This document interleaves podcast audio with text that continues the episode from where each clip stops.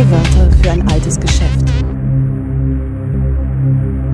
Ein elektronischer Raum im physischen Raum.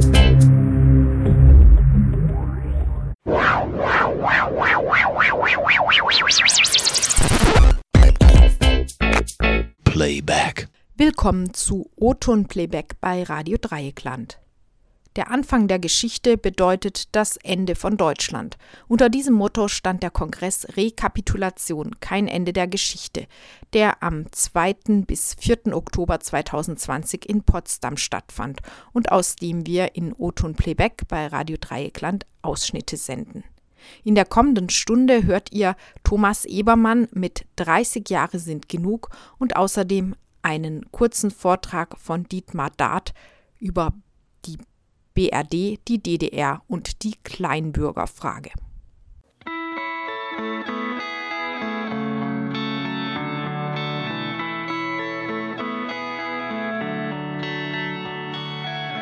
Hast du schon, hast du schon.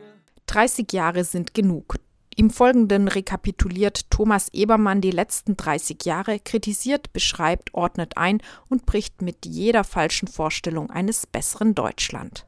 Ich stelle mir die Uhr dahin zur eigenen Mäßigung, denn als ich auf der Herfahrt meine Generalprobe halblaut vorgelesen habe, belief sich der Text auf 44 Minuten statt der vereinbarten 30 werde das dadurch minimieren, dass ich den Plan bei der Schilderung einer Regression seit der Wiedervereinigung zunächst mal voranzustellen, ähm, was die Bundesrepublik Deutschland an Hässlichkeiten vor der Wiedervereinigung aufwies, um einer bestimmten Romantisierung der Vergangenheit zu begegnen, die ja grassiert Manchmal ist man ja sogar angeblich Ludwig Erhard und seiner sozialen Marktwirtschaft zu Dank verpflichtet oder muss an Helmut Schmidt gut finden, dass er kein Neoliberaler war und mal gesagt hat, lieber 4% Inflation als 4% Arbeitslose. Ähm, das äh, nehme ich jetzt raus und bilanziere. Ich sage, ich nehme es raus. Manchmal wird ja um Verschriftlichung von Vorträgen gebeten und dann lest ihr etwas, was ich gar nicht gesagt habe. Ähm, und bilanziere das einfach in den Worten, die, die ich sozusagen beweislos voranstelle. Die Bundesrepublik Deutschland war auch schon vor der Wiedervereinigung widerlich. Sie ist nur noch widerlicher geworden durch sie. Und damit bin ich im Thema der Schilderung einer Regression ähm, durch, das, durch die Ereignisse der Jahre 89 und 90. Die ganze Welt kam wieder unter kapitalistisches Kommando und die Wiedervereinigung wurde vollzogen. Diese beiden Vorgänge kann man unter zwei Gesichtspunkten diskutieren. Wenn man sie ein bisschen schematisch auseinanderhält, A sozusagen sachlich analytisch entlang der Maßstäbe von Weltmarktkonkurrenz, Machtzuwachs und den Folgen unbeschränkter nationaler Souveränität und B sozialpsychologisch, also das überschüssige und wahnhafte Untersuchung zu A. Der Westen verliert durch den Zusammenbruch des RGW und die deutsche Wiedervereinigung seine Klammer. Der Wegfall des Hauptfeindes Sowjetunion würde die bis dahin bestehenden Dämpfungen und äh, der Konkurrenzen aufheben.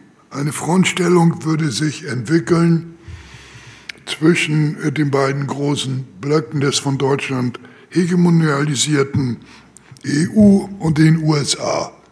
Das konnte man antizipieren, auch wenn man den Aufstieg Chinas im Jahre 1990 in diesem Ausmaß noch nicht sehen konnte. Zweitens, die volle oder uneingeschränkte nationale Souveränität wurde und würde, jedenfalls schrittweise und auf absurden Umwegen, den Tatbestand des ökonomischen Riesen und militärischen Zwerg den sozusagen nicht kompletten Imperialismus beenden, einen, der nicht mehr durch Verbote und eigene Doktrin, man hatte ja zeitweise in Deutschland auch zu Tugend erklärt, was einem verboten war, behindert, sondern die Grenze nur noch durch militärisches Potenzial zu definieren sein. Das haben die Bundeswehrrichtlinien des Jahres 1993, die eine gewaltige Umschrift waren, sozusagen staatsrechtlich fixiert. Und heute ist der allgemeinste und selbstverständlichste Konsens in der Gesellschaft, in der ich lebe, Deutschland müsse mehr Verantwortung in der Welt übernehmen. Und das hat Konsequenzen auf heutige und zukünftige Rüstungshaushalte selbstverständlich.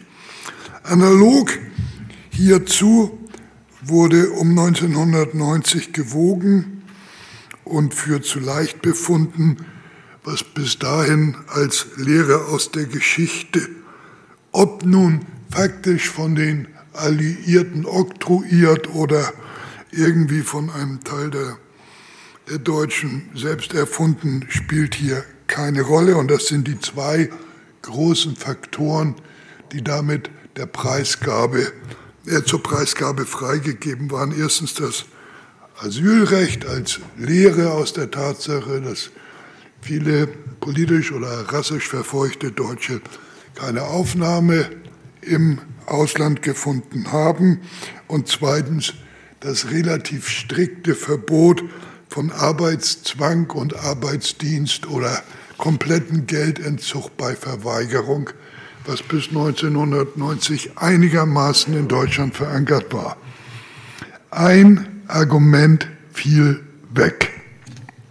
Das ist mein drittens, den Lohnabhängigen zu vermitteln und irgendwie auch zu beweisen, dass ihre konsumtiven Möglichkeiten größer seien als die im Ostblock.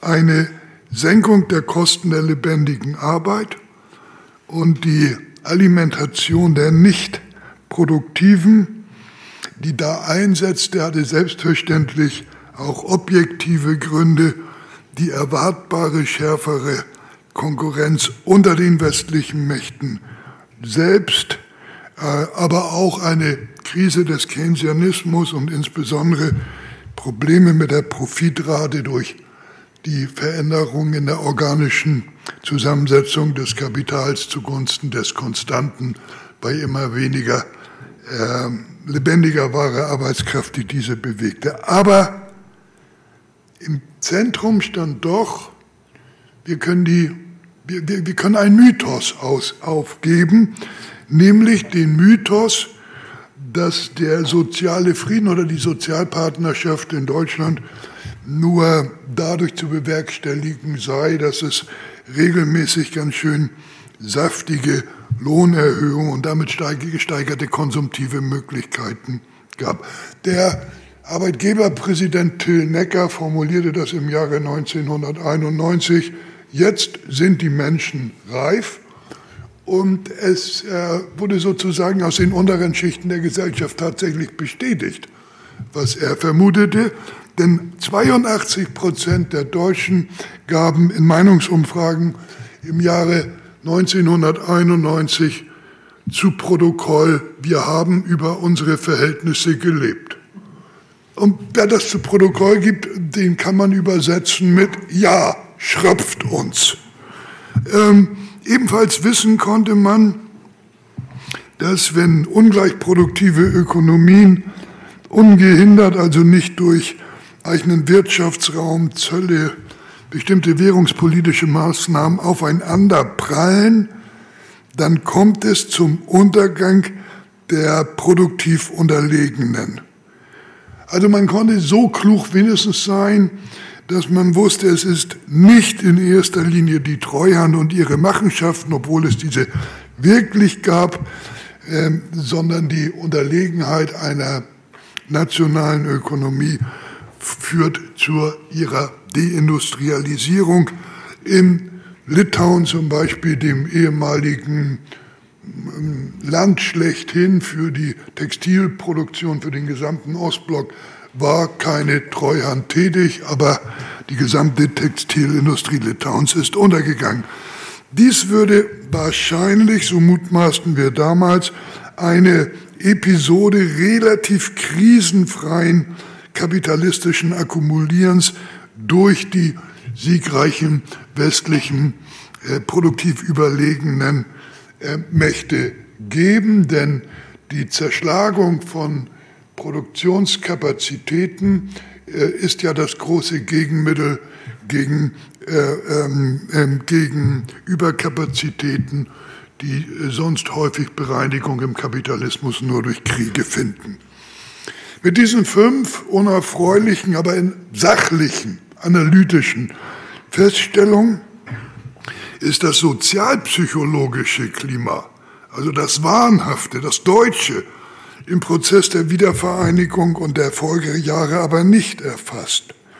Und wenn es zu den klassischen Aufgaben der Gesellschaftskritik gehört, das Pathogene, also das Irre, das Wahnhafte aus dem Normalen, der als normal geltenden und von der Macht legitimierten Meinung abzuleiten, weil sonst die Kritik des Irren von vornherein hilf- und harmlos bleibe, dann hatten wir in dieser Zeit eine Art komplette Verschmelzung oder anders ausgedrückt, das Wahnhafte war in bisher unbekannten Ausmaß das Normale.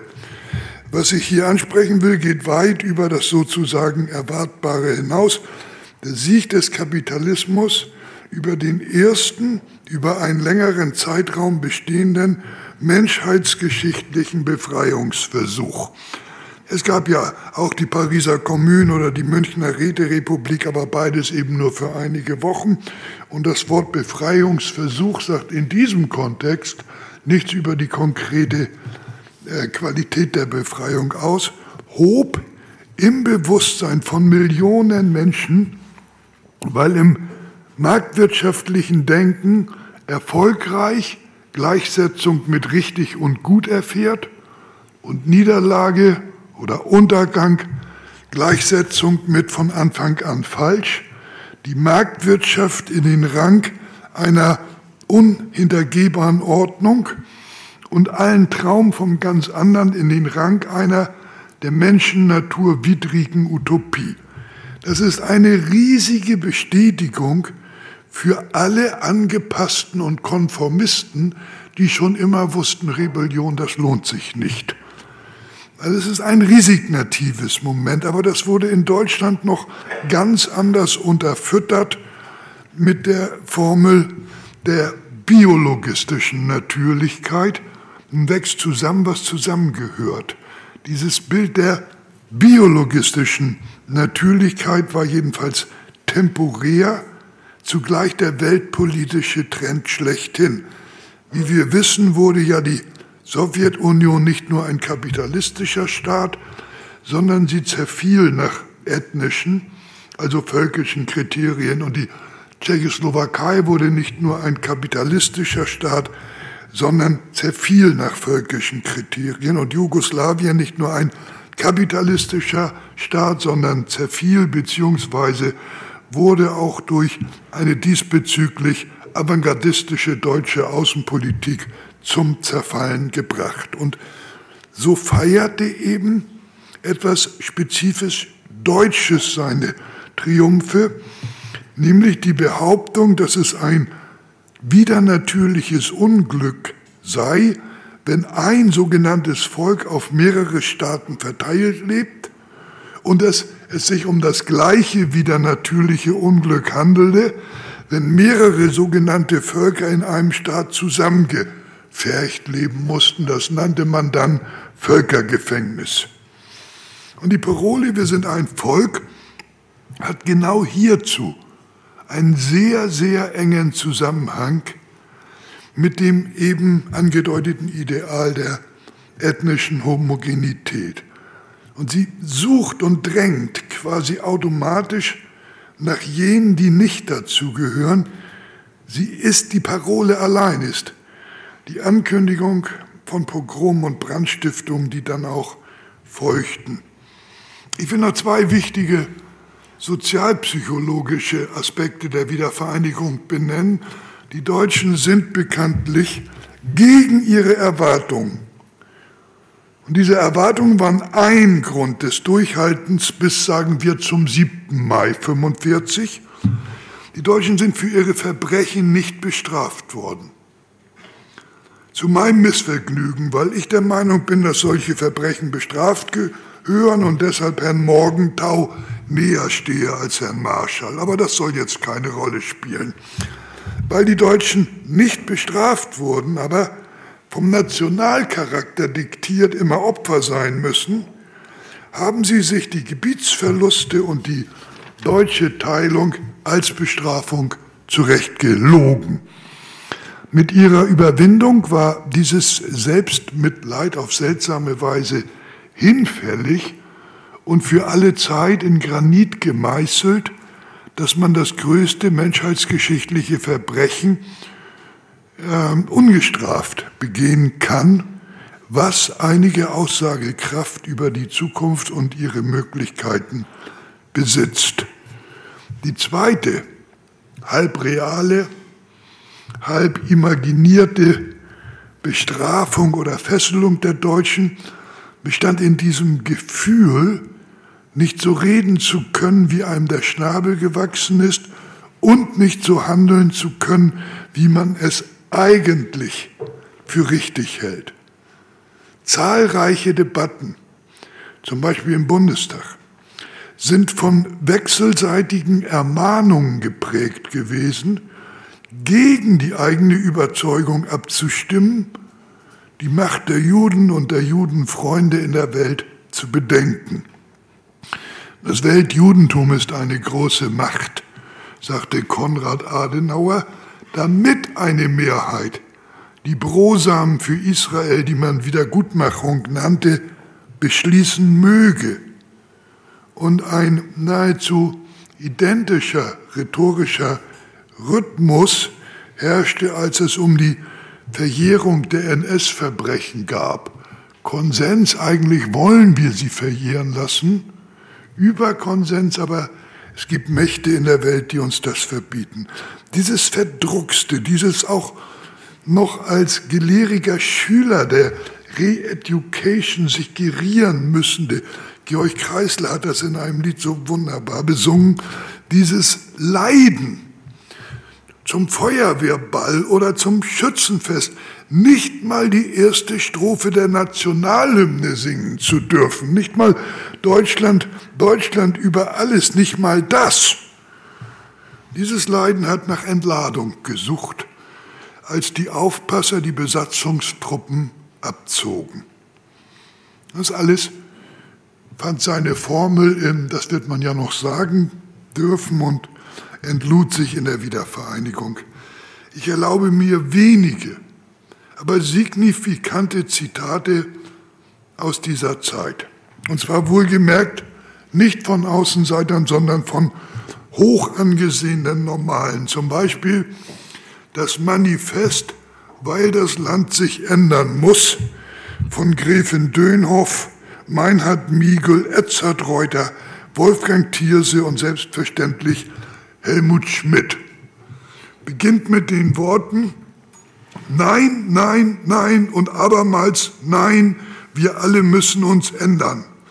Ein Wandel der Maßstäbe ist notwendig, das Gemeinwohl muss wieder an die erste Stelle rücken.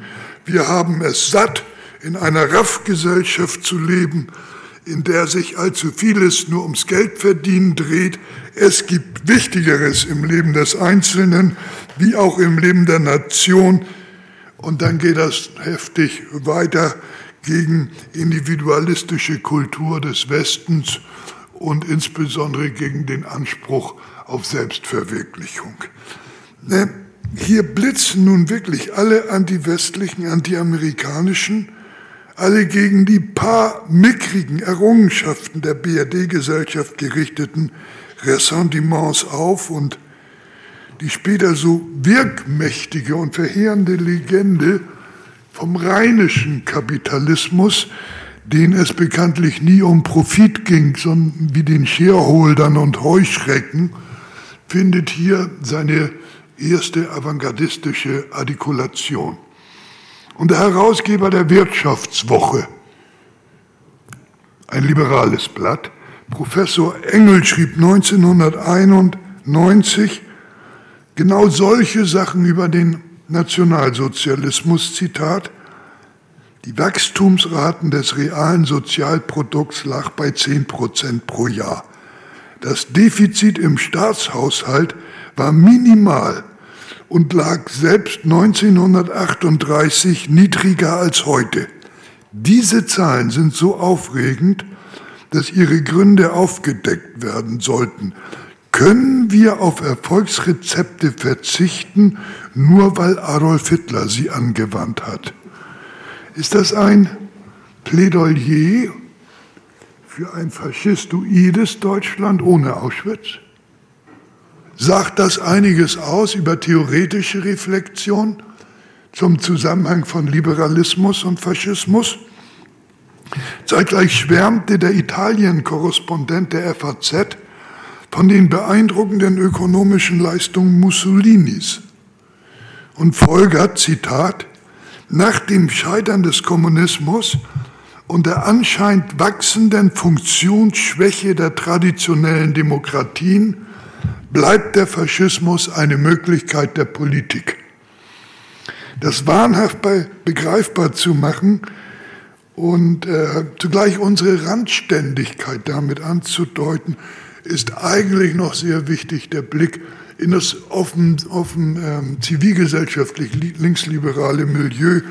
Ich schenke mir, weil ihr das, ihr sollt ja auch in der Konkret noch ein bisschen was nachzulesen haben, was die beiden Psychologen Marz und Möller so an reinsten Irrsinn zugunsten der inneren Betroffenheit und Berührtheit von der deutschen Wiedervereinigung gesagt haben. Abschließend will ich den, diesen kleinen Versuch, den Zeitgeist nach der Wiedervereinigung oder durch die Wiedervereinigung durch Zitate einzufangen, mit Helmut Schmidt abschließen. Ich bitte euch dabei immer zu bedenken, dass Helmut Schmidt bis zu seinem Tod immer auf Platz 1 bei der Frage lag, wer der beeindruckendste und bedeutendste deutsche lebende Politiker sei. Bei den Toten hat immer Bismarck gewonnen. Das hat auch einige Aussagekraft.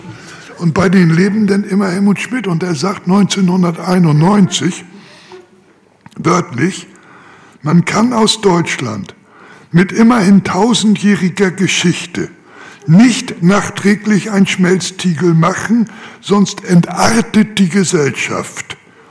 Diejenigen, die aus Bosnien oder Rumänien kommen, müssen wissen, sie kommen ins Lager. Die Aussage, es gebe eine tausendjährige deutsche Geschichte, ja, die ist objektiv so irre wie das, sagen wir, was die Aluhutträger heute so denken oder die Kreationisten sich zusammenreimen. Es fällt nur nicht so auf, weil fast alle Nationen sich für so alt fälschen, damit sie als ewig, natürlich und unentrinnbar erscheinen. Der verpönte Schmelztiegel, das ist die Abscheu vor einer nicht tausendjährigen Nation, nämlich den Vereinigten Staaten. Und das Lager, das er hier anspricht, das ist die Vokabel für Abschreckung, für Knast und selbstverständlich für Abschiebeknast. Ich vernachlässige nun vieles, zum Beispiel den Aufstieg rechter Intellektueller wie Bodo Strauß, der die Opferung des Fremden als Sündenbock zur Voraussetzung des gesellschaftlichen Zusammenhalts verklärt hat. Und ich vernachlässige auch den Hype um Ernst Jünger, der sich, mit dem sich ja unbedingt Helmut Schmidt, äh, Helmut Kohl und äh, Mitterrand treffen wollten und der von Glotz, Kastorf, Heiner Müller Bewunderung erfuhr. Ich bilanziere die Abschaffung des Asylrechts, also die Grundgesetzänderung der frühen 90er Jahre, war kein Nachgeben gegenüber irgendeinem Willen besorgter Bürger, der Pogrome und der Morde. Vielmehr wurde der Rassismus aus etablierter Politik und Medien so geschürt, dass die Pogrome ihren Akteuren als Vollstreckung staatlicher Ambitionen, die der Staat wegen internationaler Rücksichtsnahmen nicht selber durchführen konnte, erscheinen mussten.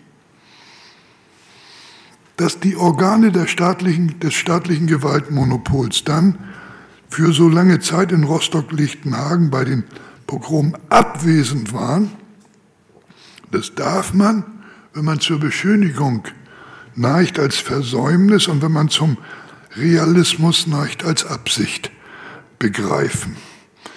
Die Formel, die Feststellung eines Bündnis von Mob und Elite war keine rhetorische Übertreibung von uns, sondern traf zu. Uns wird ja oft, ich weiß das, Alarmismus vorgeworfen, auch mit Blick auf das Vokabel vom Vierten Reich. Ich glaube, ich habe die nicht benutzt, aber vielleicht findet sich da was, was ich vergessen habe. Ähm, an diesem Vorwurf ist gewiss was dran, aber es gibt ein viel größeres Aber. Man erkennt in bestimmten historischen Situationen eine Potentialität, eine Möglichkeit, eine Bodenlosigkeit, einen von oben geschürten Massenfuror, den man sich niemals ausreden lassen darf, der auf zukünftiges Scharfmachen und zukünftige Möglichkeiten verweist, auch wenn er dann temporär durch ein Auffangnetz nicht ins Bodenlose stürzt. Und eines dieser Auffangnetze sollte unter anderem den Namen Aufstand der Anständigen tragen. Das ist ein von Gerhard Schröder erfundener, durch und durch furchtbarer Begriff übrigens. Die Anständigen, die ihre Pflicht erfüllen, sind lebenslang meine Feinde. Und als so richtig verbohrter Antideutscher assoziiere ich mit dem Wort anständig geradezu zwanghaft eine Rede Heinrich Himmlers, in der er sein, seiner SS bescheinigte, bei all der schweren Arbeit immer anständig geblieben zu sein. Aber egal, das ist vielleicht Verbohrtheit. Dennoch hat dieser Aufstand bremsend auf das germanophile Faschistoide gewirkt, um den Preis der Verstaatlichung eines Großteils zuvor staatsfeindlichen Antifaschismus. Ja, so wirkten Planstellen eben hat der Gewaltmonopolist durchgesetzt, dass er die Be Verbrechen begeht, die Thorsten geschildert hat, und eben nicht autonom der Mob. Ich will noch kurz sagen, obwohl das thematisch mehr zu dem gehört, wahrscheinlich, was wir morgen diskutieren wollen, dass in dem Buch von Rainer Trampert und mir, Rainer hat daran viel größere Anteile als ich, in dem Buch Offenbarung der Propheten nicht von der Gefahr der Abschaffung der bürgerlichen Demokratie gesprochen wird. Komplett nicht. Die ja eine Organisationsform der Unfreiheit ist, sondern von einem rechten, germanophilen, sagte man damals, Vormarsch, dessen Antipoden im Bestehenden die Pro-Westler waren und eben diese Pro-Westler in puncto Abbau sozialer Standards und ganz besonders bezüglich deutscher Kriegsbereitschaft keine Gegnerschaft verkörperten. Wir beschrieben die Konfrontation zwischen Germanophilen und Pro-Westlern die Pro-Westler hatten einen starken Zulauf aus der Linken, die dadurch ausgedünnt wurde, als die beiden Mühlsteine, die eine nicht ins System integrierte Linke zermahlen bzw. dezimieren würden. Ich glaube, ich lese das morgen etwas ausführlicher vor. Wir lancieren wie die Entwicklung Deutschlands seit der Wiedervereinigung insgesamt als Regression oder Rechtsentwicklung, dann haben die mit der sogenannten Zivilgesellschaft, das ist eins der furchtbarsten, blödmachendsten, anti-analytischen Kategorien überhaupt, verbandelten Parteien, also SPD und Grüne, auf zwei Feldern Durchbrüche erzielt, die vielleicht nur sie so widerstandslos bewerkstelligen konnten. Sie haben die deutsche Kriegsfähigkeit beschleunigt im Jugoslawienkrieg und zwar mit einem von uns wirklich nicht prognostizierten Argument, das zwar im Golfkrieg um Kuwait in den ganz frühen 90er Jahren ein bisschen schon angelegt war, in dem Saddam Hussein zum Hitler unserer Zeit stilisiert wurde und also Hitler pluralisiert wurde, aber in seiner ganzen Ungeheuerlichkeit erst durch Joschka Fischer artikuliert werde, wurde Krieg führen wegen Auschwitz. So wurde aus einem Verbrechen, das Deutschland fesselte und Deutschland die Auslandseinsätze verbot, ein Gebot zum Krieg. Das zweite äh, Element ist die Verbilligung der wahre Arbeitskraft, also die Senkung der Lohnstückkosten, dem entscheidenden Faktor in der Weltmarktkonkurrenz bei ungefähr gleichen Produktivitäten der Konkurrenten und die Drangsalierung und Entrechtung äh, und geringere Alimentierung der Arbeitslosen. Was, zum, was da zum Beispiel mit der Agenda 2010 und den Hartz-IV-Gesetzen und vielen weiteren Deregulierungen ins Werk gesetzt wurde, lässt Helmut Kohl wirklich als unentschlossenen Zauderer auf diesem Gebiet erscheinen, was der Schröder ihm ja auch vorgeworfen hat. Freilich haben sie auch einen Krieg, der kein deutscher war und nicht in deutschem Interesse lag, widersprochen.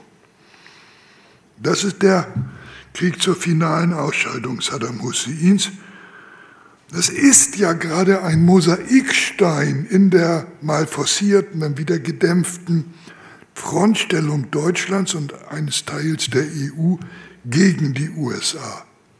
Ich war auch gegen diesen Krieg und ich sehe mich durch seine Resultate, die verheerend sind, bestätigt.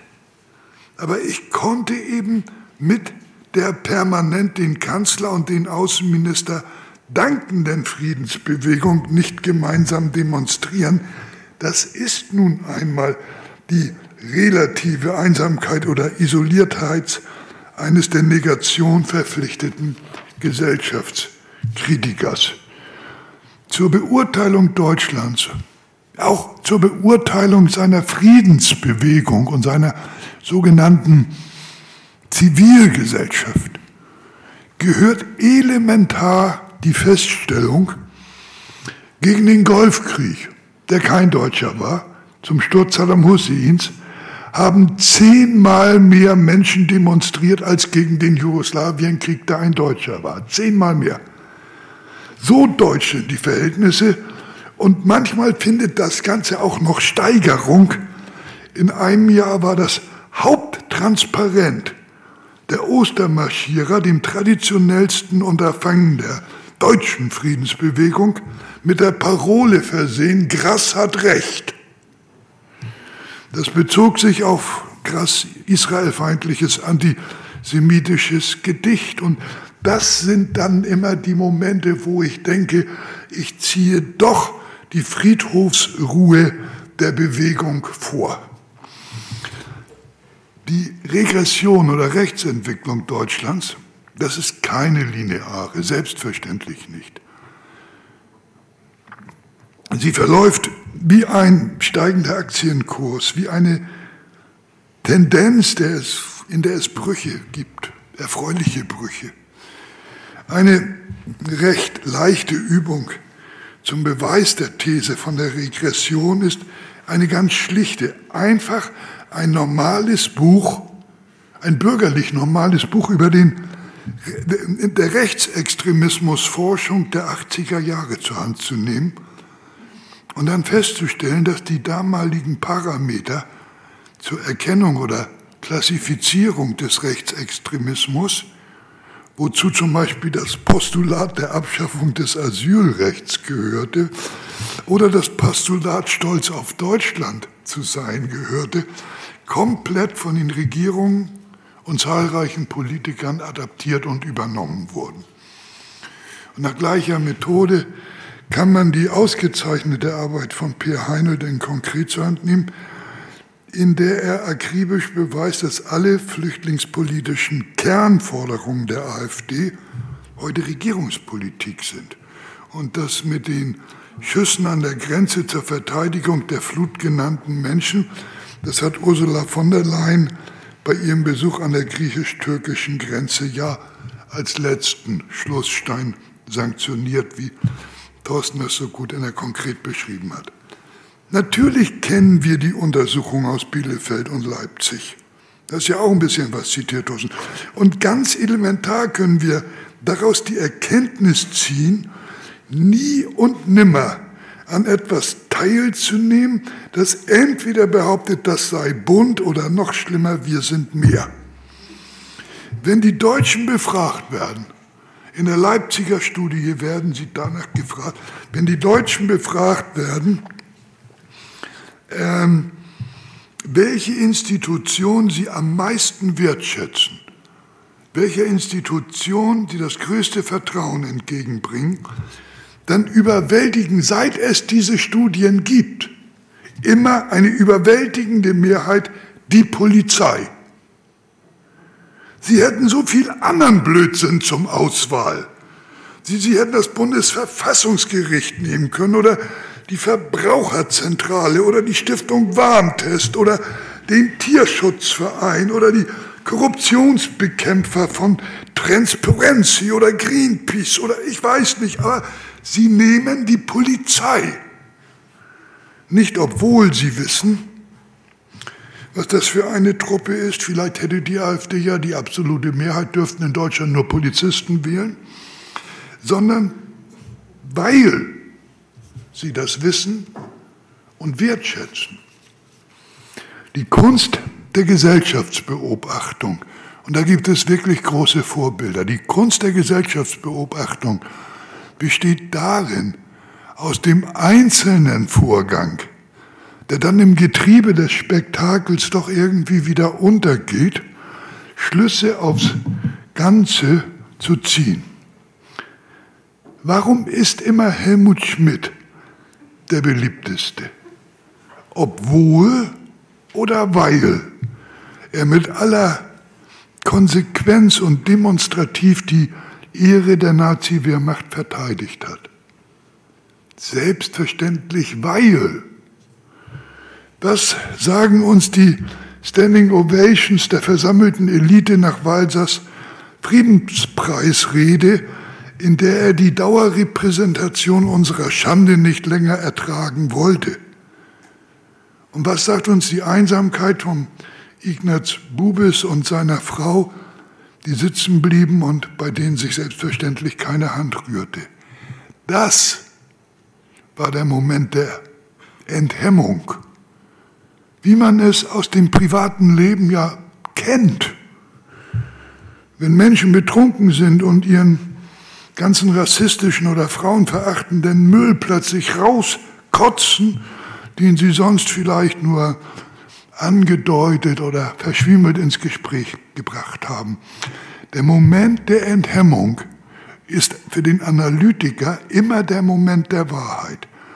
Und nimmt man das ernst, können Sie noch so viele Mahnmale, zu denen man bekanntlich gerne gehen soll, errichten und noch so viele Gedenkveranstaltungen zelebrieren mit Opfern des Nationalsozialismus die aufrichtig und wahrheitsgemäß berichten, was ihnen angetan wurde, aber auf den auch immer der Anspruch ihrer Zuhörer lastet, das heutige Deutschland als geläutert zu bezeichnen, das ist Theater, das ist Inszenierung. Die haben selbstverständlich den Nutzen der Vergangenheitsbewältigung Bewältigung, die, die nichts kosten darf. Sonst würden Milliarden nach Griechenland an Reparationszahlungen fließen müssen.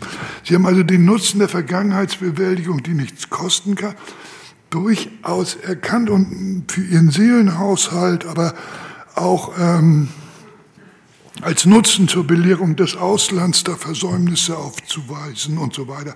Aber eigentlich verachten sie, sagen wir sowas wie die Wehrmachtsausstellung. Die Standing Ovations bei der Friedenspreisrede vom Walser war Beweis. Die Deutschen glauben ihre Lügen. Wisst ihr, wer im Februar 2015 Deutschlands beliebtester Politiker war? Im Frühsommer. Schäuble. Und natürlich war er das wegen seiner Härte, seiner Unnachgiebigkeit gegen die Griechen, weil er diesem faulen Pakt den Absturz in Armut verordnete und deutsches Geld rettete. Allein diese Tatsache musste es doch einem denkenden Zeitgenossen ermöglichen, diese Episode der Willkommenskultur, als die Bildzeitung mit Refugees Welcome titelte und die Flüchtlinge mit Teddybären zugeworfen wurden, als Fake, als Selbstbetrug zu erkennen, als Vorspiel zur Wende in Richtung Festung Europa und Abschiebung. Jene Humanisten, die sich bis heute menschlich um die Geflüchteten kümmern, sind den arischen Nachbarn längst verächtlich und stehen unter Druck.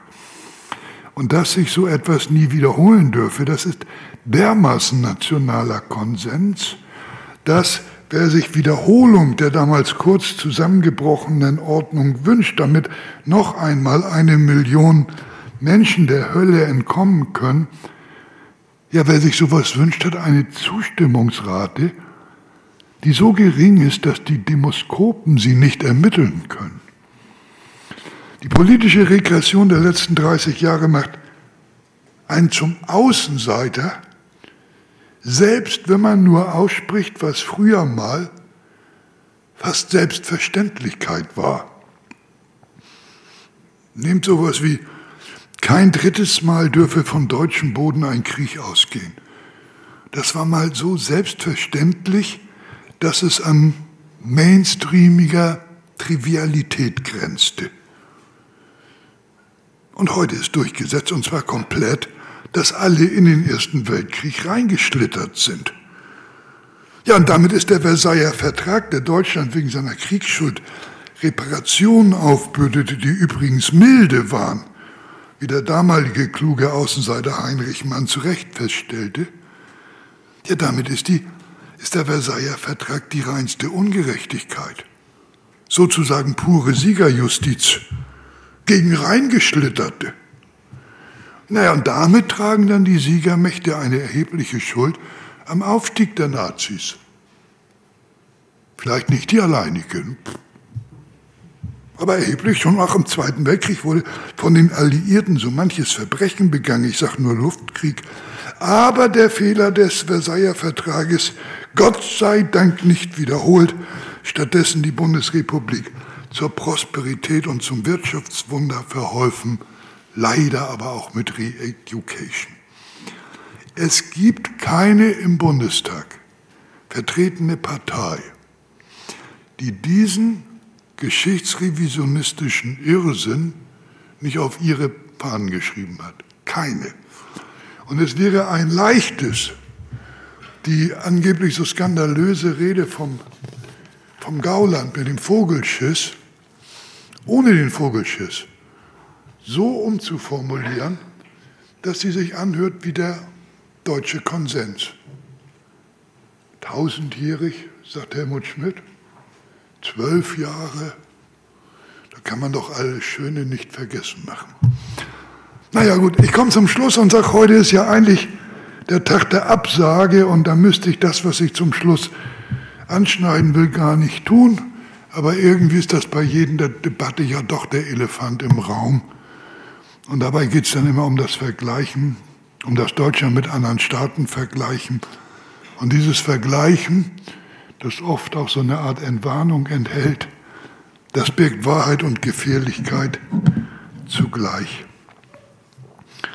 Die wahrscheinlich wichtigste Wahrheit, die wir aussprechen müssen, die unsere Lage auch verändert, das ist, dass ein altes Argument hinfällig geworden ist. Das lautete, Deutschland müsse sich mäßigen, um sein Exportgeschäft nicht zu gefährden.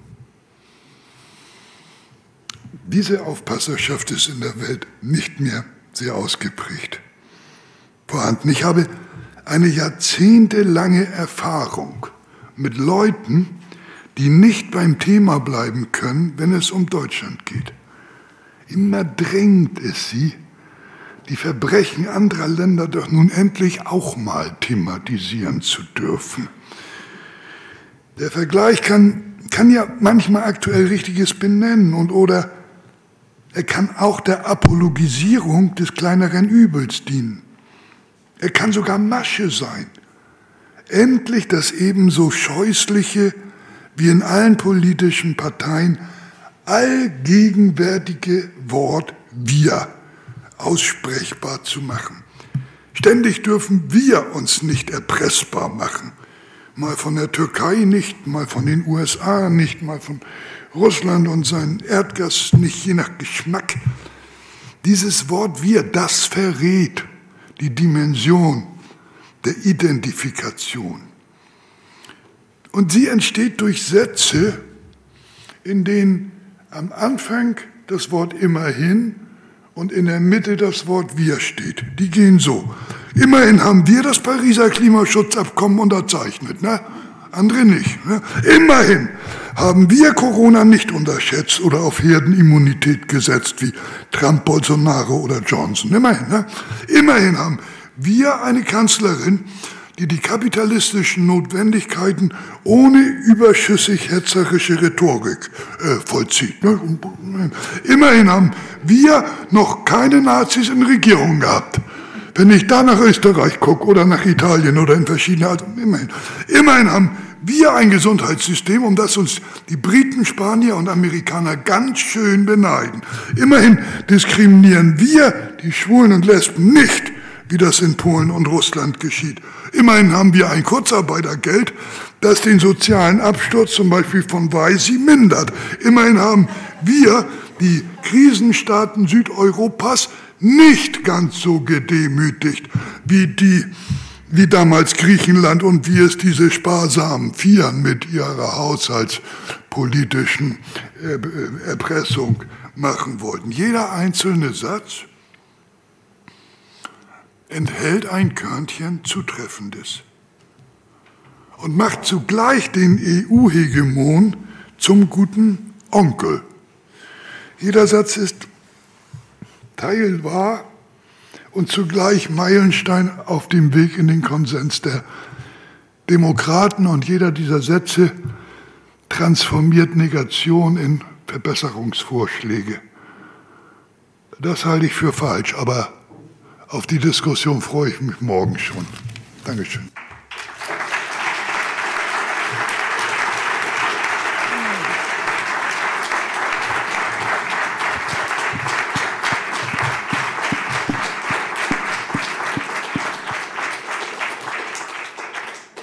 Das war Thomas Ebermann, 30 Jahre sind genug.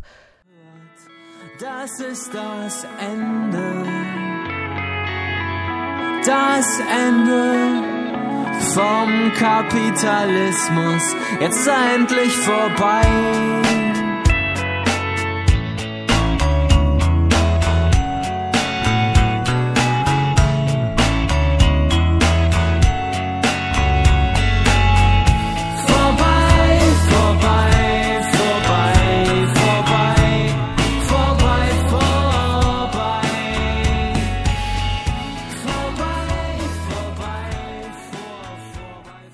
Und im Folgenden hört ihr noch Dietmar Dart mit BRD, DDR und die Kleinbürgerfrage. Hallo, ich heiße Dietmar Dart. Herzlich willkommen beim Antifaschismus oder was das wird. Ähm, ich möchte einen kleinen Vortrag halten über das deutsche Kleinbürgertum, über den deutschen Kleinbürger. Das ist sowas ähnliches wie der gemeine Stachelhäuter oder der bräunliche Seehase, also ein typisches YouTube-Video. Ich möchte es deswegen machen, weil äh, es dann wenigstens ein bisschen in die Klassengeschichte reinschneidet. Denn diese verkackte Nation, äh, deren Bürgerinnen und Bürger wir die Ehre haben, sein müssen zu dürfen, liebt es ja, äh, Klassengeschichte zum Verschwinden zu bringen und Nationalgeschichte der ganzen Welt aufzudrücken. Also wenn ein Weltklassenkampf seinen Höhepunkt erreicht und überschreitet, indem ein Systemkonflikt zwischen Sozialismus und Kapitalismus äh, beendet wird, dann ist das die Geschichte von Brüdern und Schwestern, die sich flennend in den Armen liegen. Und dann sind es die Deutschen, dann geht es nur darum. Und wenn ein europäisches äh, Projekt des Imperialismus durchgezogen wird, dann geht es darum, dass unsere D-Mark gefährdet ist, weil die Leute in Griechenland zu spät in Rente gehen und solche Scherze. Äh, zu früh übrigens, ist ja egal. Ähm, und das möchte ich einfach nicht machen. Ich möchte stattdessen reden über Klassen, und zwar über eine ganz bestimmte Klasse, eben den deutschen Kleinbürger, der also äh, nicht so richtig ein Problem damit hat, wenn Sinti und Roma verfolgt werden, aber dann ein Bild hinterm Sofa hängen hat von so einer heißblütigen mit rotem Kopftuch oder den rührenden Hirsch oder die Volksmusik guckt und äh, hoffentlich nicht auch noch hört, aber wahrscheinlich auch noch hört. Und diese ganze Scheiße ähm, ist sozusagen die ausführende Gewalt hinter einem Versuch, äh, den Teil an dieser sogenannten Wiedervereinigung, an der Annexion, an der Zerstörung, an der Liquidierung der DDR zum Verschwinden zu bringen, der Klassengeschichte war. Das heißt, es reimt sich als äh, soziale Abteilung ganz gut auf die Absicht von Kohl, Schäuble und Kinkel, wir müssen ab jetzt, also ab dem Moment, wo diese größere BRD zur Verfügung stand, die DDR die ganze Zeit delegitimieren. Und das tun wir, indem wir vor allen Dingen auch Wert darauf legen, dass das irgendwie muffig und miefig und klein war. Die Stimme gibt es auch von links. Ähm, ich erinnere mich an ein sehr schönes Lied von Knarf Rellemism. Äh, das war kein Sozialismus, das war Spießerkram. Mit Spießer ist gemeint, was äh, im Vormärz dann Philister hieß, eben tatsächlich auch dieser miefige deutsche Kleinbürger. Nun zeichnet den eine Besonderheit aus gegenüber allen anderen Kleinbürgertümern, wenn diese Mehrzahl existiert, aber die Sprache ist ja so mit ihren Üs und anderen äh, Grauenhaftigkeiten für die Kehle, diese deutsche Sprache. Ähm, nämlich verglichen mit den Kleinbürgertümern und den Bürgertümern anderer Nationen gab es hier keine Sekunde, wo diese nationale Idee irgendwie emanzipatorisch war. Also in Frankreich gab es ja immerhin diesen Impuls, äh, wir sind nicht Adlige oder Leibeigene, wir sind alle Französinnen und Franzosen. Andere Nationalstaaten dieses bürgerlichen Gepräges haben dann ihren Giuseppe Garibaldi, der wenigstens den Papst mal irgendwie auf die Glatze haut, oder ihren Oliver Cromwell, der irgendwie das Parlament als eine repräsentative und irgendwie tendenziell demokratische Reform gegen das Königtum in Stellung bringt und sowas. Wir haben immer nur Tonvater Jan und solche ekelhaften Figuren. Wir haben immer nur Leute, die sich in sogenannten Freiheitskriegen dann auflehnen gegen die Franzosen, die uns das bürgerliche Gesetzbuch bringen wollen und diesen ganzen Stände-Kotzdreck äh, beiseite fegen. Wir, und äh, ich meine mich da als Mitgefangenen, nicht als jemanden, der das irgendwie freiwillig frisst, sind eine Nation mit einem verkackten Bürgertum, mit einem Bürgertum, das sozusagen nie zu diesem Selbstbewusstsein gefunden hat, das man eigentlich besonders im Kleinbürgertum finden kann, weil das Kleinbürgertum immer glaubt, es sei zumindest kein Proletariat. Und das stimmt auch in gewisser Weise, wenn wir die Definition, die Marx geprägt hat und die Lenin weitergetragen hat, von Klassen als sozialen Gruppen ernst nehmen wollen, die nicht durch ihren Erwerb gekennzeichnet sind, sondern durch eine bestimmte Stellung im Produktionsprozess. Und das heißt vor allen Dingen dadurch, ob sie, so ist es im Kapitalismus, eine Form von Vermögen haben, nämlich das sogenannte Kapital, wo sie direkt andere Arbeit kommandieren können, also die Arbeit anderer Leute, oder selber diese Arbeit leisten müssen, um zu überleben, also ihre Arbeitskraft verkaufen müssen. Und das Kleinbürgertum ist tatsächlich irgendwie so ein bisschen dazwischen. Also so richtiges Kapital, dass man irgendwie Leute für sich schuften lassen kann, hat man nicht. Man hat aber vielleicht eine Metzgerei und da kann man zwei Leute schuhriegeln. Meistens sind es Leute aus der eigenen Familie. Ähm, oder man hat irgendeine Ausbildung genossen.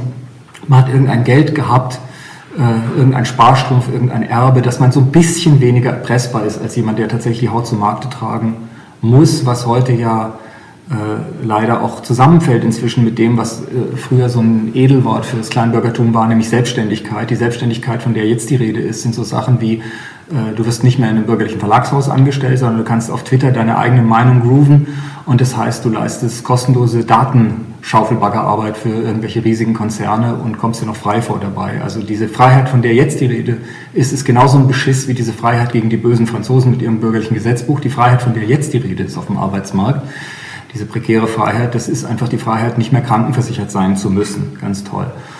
Aber das klassische Kleinbürgertum, die Angestellten, was dann ein fließendes äh, Ding ist mit einem Übergang, mit so einer fluiden Membran Richtung das, was äh, Stehkragenproletarier hieß oder ähm, Arbeiteraristokratie heißt das bei Lenin. Also die Leute, die so ein bisschen mit einem Dünkel und auch äh, eben einem äh, nach unten tretenden, für den Heinrich Mannschen Untertan dann konstitutiven Selbstbewusstsein auf Leute gucken, die wirklich nur ihre Arbeitskraft zum Verkaufen haben. Diese Leute waren hier immer besonders ekelhaft, obwohl es ein sozusagen tendenziell dann doch irgendwie für Kämpfe emanzipatorischer Art eigentlich nützliches Reservoir gibt in diesem Kleinbürgertum, nämlich eben dieses Selbstbewusstsein, dieses Nicht-Gewohntsein, erpresst und geschulriegelt zu werden, weil man noch ein bisschen was auf der Kante hat, weil man noch ein bisschen Rücklagen hat, weil man noch ein bisschen irgendwie eine Eigentumswohnung hat, wo einen nicht ein Vermieter anbrüllen kann. Was der Grund dafür ist, dass viele sozialistische Intellektuelle, dass viele Leute der Frauenbewegung, dass viele Leute des militanten Atheismus im 19. Jahrhundert aus diesem Kleinbürgertum weltweit gekommen sind. Aber auch da war das Deutsche dann wieder eher dünn. Äh, wir sind sozusagen das Land dieses deutschen Elends, dieser deutschen Misere, äh, wo es eben nie ein Bürgertum gegeben hat, das den Ständedreck weggefegt hat, wo es einfach ein politisch schwaches äh, und entsprechend Ressentiment geladenes, von Raküne erfülltes, von Neid erfülltes, ekelhaftes, bockiges Bürgertum immer nur gegeben hat und gerade bis tief ins Kleinbürgertum rein. Mit dem hat dann auch die DDR in gewisser Weise arbeiten müssen. Ähm, es gibt also schauerliche Anekdoten aus der DDR-Zeit, die diese Spießigkeit, dieses Philiströse eines großen Teils der DDR-Bevölkerung illustrieren können. Es gab zum Beispiel einen Dichter namens Peter Hacks, der nun wirklich nicht loyaler zur DDR hätte sein können. Der war also wesentlich SED-treuer als die ganze SED. Und die einzige Steigerung hätte sein können, dass er sich irgendwie Zirkel und Ehrenkranz auch noch ins Gesicht hätte tätowieren lassen. Und der Typ hat ein paar Stücke geschrieben, die äh, den Sozialismus befürwortet haben, in der Frühzeit Stücke, äh, die das auch ohne Versetzung in klassische Schauplätze ins alte Griechenland oder so geleistet haben. Und für diese Stücke gab es dann tatsächlich zum Beispiel Leserbriefe von irgendwelchen Leuten, die glaubten, sie sind also ganz tolle Sozialisten, von irgendeinem Ehepaar Schulze oder Müller, an äh, die, das neue Deutschland und die sonstigen Parteiorgane von wegen, was ist denn das da für einer? Und da sind ja Schimpfwörter drin und Geistreicheleien, also genau dieser intellektuellen Hass, dieser Hass auf Asphaltliteraten, auf Modernismus, der schon das äh, Kleinbürgertum äh, unter Hitler so besonders militant gemacht hat. Man denke an diesen ganzen entartete Kunst-Horror und, und, diese ekelhafte Scheiße des gesunden Volksempfindens. Und ähm, was ich einfach nur mitteilen möchte, ist, die DDR ist mit diesen Leuten so umgegangen, äh, dass sie gesagt hat, ihr steht an der Seite des Proletariats, soweit ihr eben diesen Staat mittragen könnt. Familienunternehmen, Unternehmen unter zehn Mitarbeitern, äh, da sind wir gar nicht so. Der Ulbricht war ganz gut zu den Tante-Emma-Läden. Und äh, das hat sich bis zu einem gewissen Grad manchmal ausgezahlt, weil es halt qualifizierte Leute waren, die dann gesagt haben, okay, wir tragen diesen Staat mit.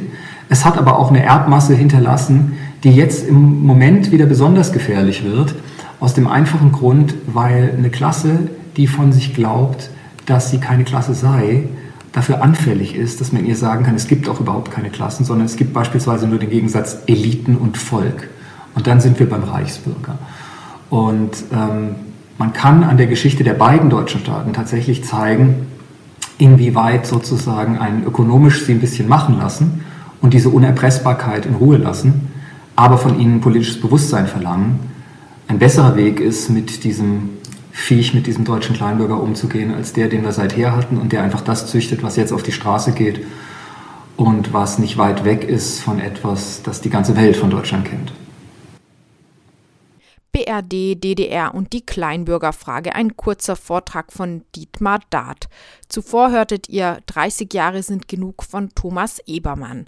Beides Aufnahmen vom 2. Oktober 2020 beim Kongress Rekapitulation Kein Ende der Geschichte im Kaffeehaus 2 im Freiland Potsdam.